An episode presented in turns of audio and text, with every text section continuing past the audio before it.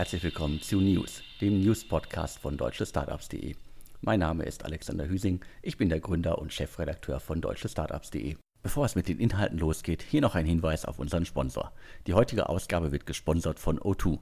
O2 hat jetzt einige neue Tarife mit exklusiven Vorteilen für Selbstständige und Gründer im Angebot. Das kennt ihr sicherlich ja alle. Ihr ladet ständig große Anhänge herunter, ihr recherchiert wild und fleißig im Internet, ihr verschickt selbst große Daten. Puh, selbstständig sein kratzt ganz schön am Datenvolumen. Außer man geht zu O2. Da lohnt es sich jetzt sogar doppelt, ein Unternehmer zu sein. Denn in allen O2 Free-Tarifen ist jetzt doppeltes Datenvolumen drin. Also zum Beispiel 120 statt 60 GB oder 40 statt 20 GB. Damit ihr diese Tarife bekommt, müsst ihr euch nur als Selbstständiger legitimieren. Dann aber müsst ihr euch keine Sorgen mehr um euer Datenvolumen machen.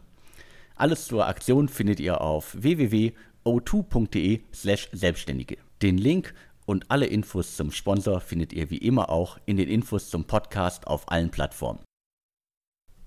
Und los geht's mit den Inhalten. Die spannendste Meldung der Woche, zumindest aus äh, nostalgischer Retro-Sicht, ist äh, StudiVZ bzw. mein VZ kommt zurück und zwar als VZ das neue Gruppennetzwerk Made in Germany, so die Eigenwerbung. Ich glaube, die äh, älteren Hörerinnen und Hörer da draußen, die wissen noch genau, was StudiVZ war. Äh, die, den Jüngeren muss ich, glaube ich, erklären, bevor es Facebook gab, gab es in Deutschland StudiVZ. Essan Dariani hat äh, 2005 äh, plump gesagt, äh, Facebook mehr oder weniger kopiert, nannte es StudiVZ und hat das Netzwerk zu einem riesigen Erfolg in Deutschland gemacht. 2007 äh, erfolgte dann auch schon die die Übernahme durch die Verlagsgruppe Holzbrink. Die sollen irgendwas so um die 85 Millionen damals für die ganze VZ-Familie bezahlt haben. SchülerVZ gehörte damals auch noch dazu.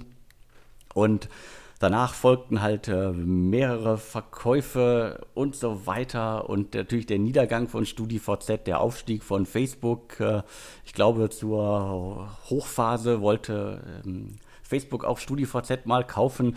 Äh, die Eigentümer, die damaligen, welche das jetzt genau waren, weiß ich gar nicht mehr, kann ich nicht äh, nachvollziehen. Gerade die haben dann die Übernahme abgelehnt und wollten es auf eigene Faust versuchen. Ist schiefgegangen, konnte man damals aber auch in der Form nicht wissen. Und so die letzte Meldung zu äh, StudiVZ war, 2017 gab es dann eine Insolvenz. Das Unternehmen selber schreibt in der PM zur Wiedergeburt, dass äh, damals aufgrund von Altlasten, also ungelöste Altlasten, führten zur Insolvenz. Und äh, was, glaube ich, die allerwenigsten mitbekommen haben, ist, 2018 hat dann der Lieferando-Gründer Jörg Gerbig äh, die VZ-Netzwerke übernommen. Und äh, spannenderweise jetzt äh, Zwei Jahre danach äh, gibt es eine Wiedergeburt. Äh, die VZ-Netzwerke sind wieder da. Auch das berühmte Gruscheln, also das äh, Anstupsen von äh, Kontakten, ist weiter da und äh, alles soll jetzt äh, schöner, besser, toller und datenschutzkonform werden sein, wie immer man das nennen will auf jeden Fall eine äh, sehr nostalgische Meldung. Ich bin da sehr skeptisch, dass man äh, 2020 auch äh, wenn StudiVZ, MeinVZ äh, und so weiter mal 20 Millionen aktive Nutzer hatte, dass man damit noch einen Blumentopf gewinnen kann. Äh, das, dafür ist das Netzwerk einfach äh, zu lange tot gewesen. Dass es durchaus äh, Nischenerfolge gibt, äh, kann man ja auch in Deutschland sehen. Ich glaube, eines der besten Beispiele ist äh, Stay Friends. Die haben äh, alle Krisenzeiten überlebt, haben äh, immer noch, glaube ich, eine loyale Nutzerschaft, haben ein äh, etabliertes Geschäftsmodell und äh, können in ihrer Nische mit einem eindeutigen USP auch gegen Facebook bestehen. Alle anderen Communities, egal ob es äh, Sport, Tiere und sonst wie alles, was es da gab, ähm, ist alles irgendwie abgewirtschaftet, eingestellt und ähm, konnte gegen Facebook langfristig nicht bestehen. Und deswegen bin ich auch skeptisch, dass man mit äh, der Marke VZ, die ja sowieso äh, von den äh, Jüngeren kaum jemand kennt, dass man damit noch einen Blumentopf in Deutschland gewinnen kann. Aber zumindest ähm, das wollte ich euch mitteilen. StudiVZ, mein VZ sind da und nein, das ist kein Aprilscherz. Äh, und äh, schauen wir mal, wie sich das alles entwickelt. wie das alles aussehen wird. Äh, ich glaube, so ganz sicher sind sich die neuen Betreiber auch noch nicht. Aber äh, sie versuchen es zumindest mit einer groß angelegten PR-Kampagne jetzt äh, die Wiedergeburt von StudiVZ bekannt zu machen. Kommen wir zu einer ganz anderen Meldung und zwar zu einem neuen VC. Äh, Tomahawk heißt äh, der neue Kapitalgeber. Dahinter steckt unter anderem äh, Cedric Waldburger der ist in der Szene unter anderem dafür bekannt, dass er halt schon mehrere Unternehmen aufgebaut hat, ohne festen Arbeitsplatz, ohne Büro, also komplett remote. Und äh, dementsprechend investiert äh, Tomahawk auch gezielt in Firmen, die von Anfang an verteilt arbeiten. Reichlich Geld ist auch da, 20 Millionen Schweizer Franken sind wohl im Topf. Und Tomahawk investierte bereits auch schon in vier Startups, unter anderem in Binomics aus äh, Köln. Ich bin sehr gespannt, ob, ob das als äh, USB ausreicht, äh, um gegen andere VCs äh, anzustinken. Auf jeden Fall ist es, glaube ich, mit, mit äh, Cedric ist es ein gutes Team, das äh, sich mit dem Thema auskennt und das sicherlich auch auf der Ebene von nicht nur mit Kapital, sondern auch mit Wissen glänzen kann und das auch weitergeben kann. Dementsprechend, wer remote arbeiten möchte, äh, wer sein Unternehmen wirklich äh, auf, auf diese Basis aufsetzt und äh, Geld braucht, der sollte sich Tomahawk anschauen. Jetzt zu weniger schönen Meldungen. Wir hatten es in der vergangenen Ausgabe vom Insider Podcast schon angedeutet. Horizon Studios, ein Smart Luggage Startup, steckt in der Krise und jetzt ist diese Krise auch offiziell. Das Unternehmen hat selbst bekannt gegeben, dass sie halt ähm, eine Sanierung in Eigenverwaltung anstreben. Einher geht diese Sanierung halt äh, mit äh, einem Stellenabbau. 25 Prozent der Mitarbeiter müssen gehen. Rund 60 Mitarbeiter waren wohl zuletzt bei Horizon Studios. Das Startup hat in den vergangenen Jahren äh, 25 Millionen Euro eingesammelt. Dahinter stecken so bekannte Investoren wie ähm, Project A, Vorwerk Ventures, aber auch äh, Milano Investment, die, glaube ich, zuletzt auch extrem investiert haben. Genaue Zahlen zum Stand der Dinge bei Horizon Studios habe ich nicht. Der letzte Jahresabschluss ist von 2017. Bis dahin hatten die schon 11,4 Millionen Euro ähm, in den Sand gesetzt, beziehungsweise in das Geschäftsmodell investiert. Man soll das ja nicht immer alles so negativ sehen. 2015 ist das Unternehmen gegründet worden. Was zeichnet sie aus? Also sie haben Hartschalen, Kabinengepäckstücke, äh, Koffer produziert, die halt so ein bisschen auf die Digital äh, Natives ausgerichtet sind, digitale Nomaden, die immer unterwegs sind, die ihr Smartphone, ihr Tablet am Koffer aufladen können, wollen, sollen, müssen. Und äh, die Koffer kosten so im Schnitt 300 Euro. Und natürlich sind die jetzt äh, extrem gebeutelt von der aktuellen Corona-Krise. Äh, niemand reist mehr, niemand braucht Gepäck, die Leute müssen ohnehin äh, im schlimmsten Fall sparen. Der Umsatz äh, ist wohl zuletzt um mehr als 50 Prozent eingebrochen. Wir haben auch zwei Shops, die mussten natürlich auch äh, schließen und äh, dementsprechend ähm, Horizon Studios kämpft jetzt ums Überleben. Die Bestandsinvestoren scheinen nicht mehr Geld investieren zu wollen. Es wird eine neue Finanzierungsrunde angestrebt. Ähm, ich drücke da die Daumen. Hoffentlich geht das gut aus. Aber in dem Segment äh, ist es, glaube ich, zurzeit wirklich nicht einfach. Ebenfalls hart getroffen von der Corona-Krise ist äh, das Travel-Startup Urlaubsguru. Darüber hatte ich äh, in den vergangenen Ausgaben des News-Podcasts ja schon gesprochen. Die mussten schon 100 äh, ihrer 160 Mitarbeiter in Kurzarbeit schicken, aber sind natürlich äh, damit noch lange nicht über den Berg, mussten das Unternehmen jetzt mit äh, einem scheinbar Kredit absichern und diese Fremdfinanzierung geht daher einher mit äh, dem Abbau von Arbeitsplätzen. Rund 40 Arbeitsplätze werden abgebaut. Das bedeutet wahrscheinlich ja Entlassungen, das schreibt das Unternehmen zwar nicht so, aber das deutet natürlich darauf hin, äh, die Stores, die in Unna und Münster betrieben worden sind, die werden auch äh, im Juli, Ende Juli geschlossen. Das heißt, äh, schwere Zeiten für Urlaubsguru bzw. für Unique, das Unternehmen dahinter. Ich hoffe sehr, dass äh, Daniel und Daniel, die beiden Gründer des Unternehmens, durch diese schwere Krise kommen. Sie haben sich, äh, die haben in den vergangenen Jahren wirklich ein extrem tolles Unternehmen aufgebaut, eine tolle Kultur etabliert äh, in Holzwickede bei Dortmund, mitten im Ruhrgebiet. Und es wäre schade, wenn das jetzt alles den Bach runtergehen würde. Aber es scheint ja so, sie haben äh, rechtzeitig reagiert und versuchen das Unternehmen zu retten. Und was mir wirklich gut gefällt, ist ähnlich wie bei Horizon Studios, dass sie das auch äh, der Welt mitteilen. Und äh, das machen ja die wenigsten. Es sind schwere Zeiten.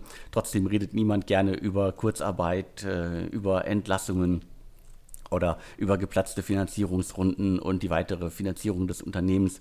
Aber ich finde das wichtig, äh, dass auch äh, Gründer in schweren Zeiten über solche Dinge reden.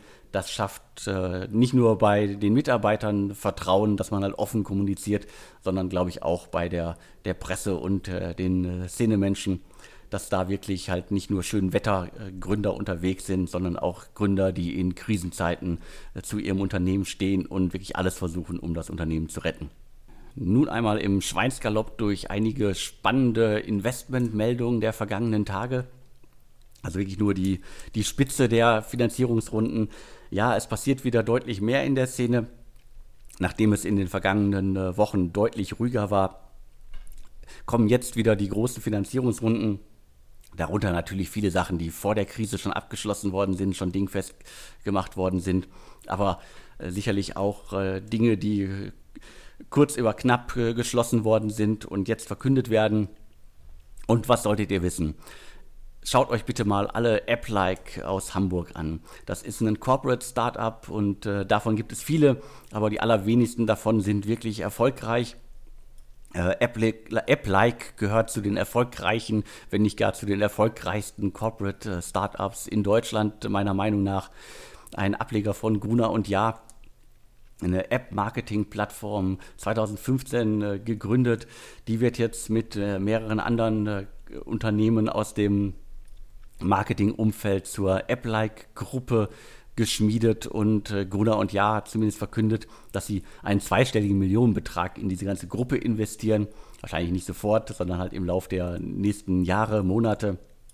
Die Gruppe ist in 30 Ländern aktiv, beschäftigt 100 Mitarbeiter und äh, das Schöne ist, die, die Gründer von AppLike, die das Unternehmen wirklich wie ein Start-up führen und nicht wie einen Corporate-Ableger, die sind auch äh, quasi die Macher der neuen Holding und halten auch immer noch äh, Anteile an diesem Gesamtkonstrukt und äh, dementsprechend, wer sich für Corporate Startups in, äh, interessiert, äh, wer sich nach meiner Meinung anschauen will, wie man das richtig macht, der sollte sich App-like äh, anschauen. Es gibt leider viel zu wenige richtig erfolgreiche Corporate Startups. Deswegen äh, ist, glaube ich, dieses Thema in, in Deutschland immer sehr schwierig. Viele Unternehmen rühmen sich zwar, dass sie halt äh, Unternehmen ausgründen und auch ihrer Meinung nach erfolgreich im Markt platziert haben oder von anderen ausgegründet haben, betrieben haben und so weiter. Aber es, äh, ich erinnere mich mal, es, es gab auf Sing und LinkedIn gibt es Corporate Startups, äh, Umfelder, wo man sich, Gruppen, wo man sich austauschen kann. Und äh, selbst wenn man danach Leute, die sich täglich damit beschäftigen, fragt, was sind denn die erfolgreichsten Corporate Startups, dann wissen das die wenigsten. Und nein, MyTaxi oder äh, FreeNow, wie sie jetzt heißen, zählt nicht. Das hat äh, Daimler nur übernommen. Dementsprechend, wer da mal Hinweise für mich hat, wo sind die wirklich erfolgreichen Corporate Startups in Deutschland, die, sagen wir, wirklich Gründer geführt sind, auch nach Jahren noch, die äh, hunderte Mitarbeiter beschäftigen, die äh, ordentliche Umsätze machen, müssen ja noch nicht mal profitabel sein, darum geht es ja auch gar nicht. Wir reden ja hier von Startups, aber auf einem guten Weg sein und äh, die müssen gut mit äh, der etablierten Welt und mit anderen Startups konkurrieren können. Also wer da Hinweise für mich hat, schreibt einfach an podcast.deutsche-startups.de. Jetzt habe ich noch fünf weitere Investmentmeldungen für euch. Einmal im Schnelldurchgang. Es geht um äh, Schüttflix, um AdVerity, um YFood, um Kana Medical und äh, Kiwi. Aber der Reihe nach. Äh, Shitflix ist, glaube ich, ein extrem spannendes Unternehmen, das in dem Segment unterwegs sind, das wahrscheinlich die allerwenigsten äh, überhaupt auf dem Schirm haben. Es geht um Schüttgut. Und äh, über, über Schüttflix können Kunden via App Baumaterial, das sie wirklich brauchen, aussuchen und bestellen. Sie bekommen dann eine Liste mit Preisen aller potenziellen Lieferanten aufgelistet und äh, können das Ganze dann an, äh, zu ihrer Baustelle liefern lassen. Die äh, Schauspielerin und Moderatorin Sophia Tumala hatte bereits in das Unternehmen investiert und ist ein bisschen auch Testimonial, Aushängeschild für äh, Schüttflix aus äh, Gütersloh. Und jetzt investiert Speed Invest 8 Millionen Euro in Schüttflix und ähm, ein, ein spannendes Beispiel, wie wirklich eine komplett Offline-Branche äh, digitalisiert wird. Und äh, wer sich dafür interessiert, schaut euch äh, Schüttflix an. Jetzt einmal nach Österreich. Adverity ist äh, ein Marketing-Analyse-Unternehmen, sind äh, seit 2015 im Markt. Da sind schon 50 Millionen Dollar bisher reingeflossen. Und ich glaube, die allerwenigsten haben Adverity wirklich überhaupt auf dem Schirm. Investoren äh, bei der neuen Runde sind äh, Sapphire Ventures, ähm, der AWS-Gründerfonds, Felix Capital, Mangrove Capital. Und äh, es gab jetzt nochmal 30 Millionen, also insgesamt sind 50 Millionen in das Unternehmen geflossen bisher. Also auch, auch im AdTech-Segment, das ja eigentlich eher so im Niedergang ist, passieren noch Sachen. Also Marketing, AdTech und so weiter funktioniert teilweise immer noch. Und Adverity ist da ein gutes Beispiel. Ein gutes Beispiel für die gesamte aufstrebende Food-Startup-Szene ist äh, YFood, ein Unternehmen, das ähm, ja, Trinkmahlzeiten produziert. Ich glaube, die allermeisten kennen das Unternehmen aus der fünften Staffel von Die Hülle der Löwen. Ähm, Frank Dehlen, der jetzt gerade ausgestiegen ist bei Die Hülle der Löwen, hat damals 200.000 Euro in YFood investiert. Jetzt äh, gab es 15 Millionen Euro, unter anderem von äh, Felix Capital, von Terra und äh, Five Seasons Ventures und Newground Ventures. Die letztgenannten waren vorher auch schon an Bord, hatten, glaube ich, rund 4 Millionen schon investiert. Und äh, YFood zeigt so ein bisschen, und unterstreicht die These, im Food-Startup-Segment äh, kann man richtig was bewegen. Äh, von Terra, der jetzige Investor, hatte auch schon in Foodspring investiert. Die sind ja auch schon äh, an Mars verkauft für wirklich extrem hohen Betrag. Dementsprechend, wer sich für wirklich erfolgreiche Food-Startups interessiert und äh, wer sehen will, dass man in diesem Segment auch wirklich was bewegen kann, der sollte sich äh, Y-Food anschauen. Jetzt noch ein Segment, das, glaube ich, äh, wirklich boomt und da haben wir in den vergangenen Ausgaben sowohl von Insider als auch von News äh, schon mehrmals drüber gesprochen. Cannabis-Segment äh, hm, ist extrem spannend, extrem hohe Wachstumszahlen, glaube ich, da ist e-, extrem viel Fantasie im Markt aber auch viel wirklich Bewegung. Und jetzt gab es für Canna Medical ein Startup aus Köln, das medizinisches Cannabis verkauft gab es jetzt 12 Millionen Euro. Der amerikanische E-Health-Unternehmer Steve Wiggins investierte dort und äh, die scheinen das, glaube ich, als, hm, als Vorbereitung für eine größere Runde zu sehen. 2019 waren bereits 15 Millionen in Cana Medical investiert. 50 Mitarbeiter hat das Unternehmen. Und klar, das Unternehmen äh, konkurriert natürlich mit der Sanity Group aus äh, Berlin.